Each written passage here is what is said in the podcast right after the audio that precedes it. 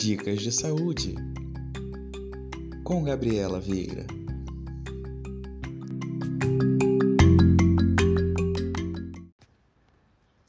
Olá e sejam todos bem-vindos. Eu me chamo Gabriela Vieira e falarei no PIN Expresso sobre saúde, de forma acessível para todos, sem termos técnicos. Antes de darmos início ao tema da semana, gostaria rapidamente de agradecer pelo convite e pela oportunidade. Hoje vou começar com um assunto que gosto de chamar bastante atenção e às vezes esquecemos como ele é importante: a umidade relativa do ar e as suas consequências sobre o nosso organismo. Para começar, o que seria exatamente a umidade relativa do ar? É aquela quantidade de vapor de água presente na atmosfera em relação ao total máximo que poderia existir, de acordo com a temperatura do momento. A umidade relativa do ar no Rio de Janeiro, por exemplo, gira na média de 79% durante o ano e os valores considerados aceitáveis para o nosso organismo pela Organização Mundial da Saúde são aqueles entre 40% e 70%.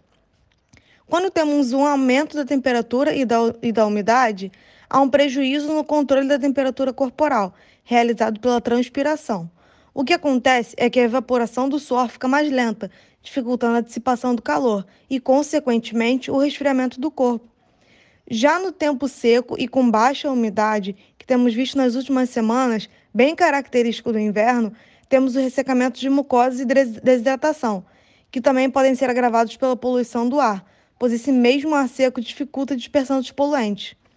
Tudo isso pode favorecer crises de asma, infecções, sejam elas virais ou bacterianas, ressecamento da pele, alergias e problemas oculares, Além disso, há um aumento da incidência de incêndios, que também são prejudiciais à saúde.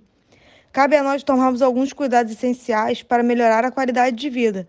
Entre eles, hidrate-se muito bem. Beba bastante água, sucos, água de coco, dê preferência para frutas ricas em líquidos como a laranja ou a melancia. Cuidado com a hidratação de crianças e idosos, que muitas vezes costumam beber menos água e demoram mais a apresentar sintomas de desidratação. Lave bem as mãos e evite colocá-las nos olhos ou na boca. Crie o hábito de usar hidratante corporal após os banhos. Use protetor solar e, se possível, bonés, chapéus e óculos de sol. Evite exercícios físicos entre as 10 da manhã e as 16 horas. Aplique soro fisiológico nas narinas e nos olhos várias vezes ao dia. Para facilitar, você pode usar uma seringa de 10 ml. Mantenha os cômodos de casa arejados, se possível com janelas abertas. Evite o ar-condicionado ou use um umidificador de ar. Caso não tenha, você também pode utilizar bacias com água e toalhas molhadas.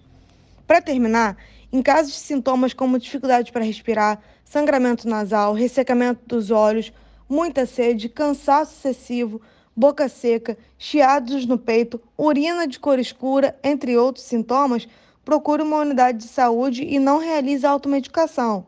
Lembre-se, o SUS é integral, universal e gratuito para toda a população do país.